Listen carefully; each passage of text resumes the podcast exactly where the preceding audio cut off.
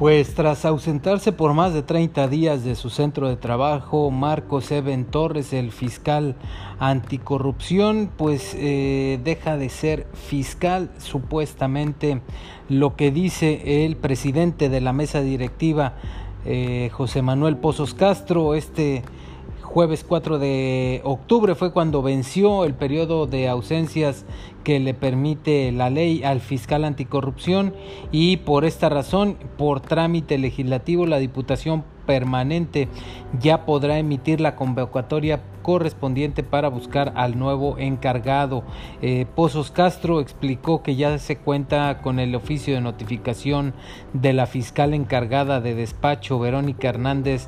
Guiadanz sobre este asunto. El artículo 35 de la Ley Orgánica de la Fiscalía General del Estado señala que en el caso de renuncia o ausencia por más de 30 días el fiscal general notificará de manera inmediata al Congreso del Estado para que se emita la convocatoria respectiva también el artículo establece que el fiscal deberá de cumplir con los mismos requisitos para ser fiscal general y será nombrado por el Congreso. También se establece que el fiscal anticorrupción durará en su encargo cinco años y no podrá ser fiscal especializado en combate a la corrupción que haya ocupado el cargo de secretario de despacho o su equivalente. Dice el diputado que el oficio ya lo tienen,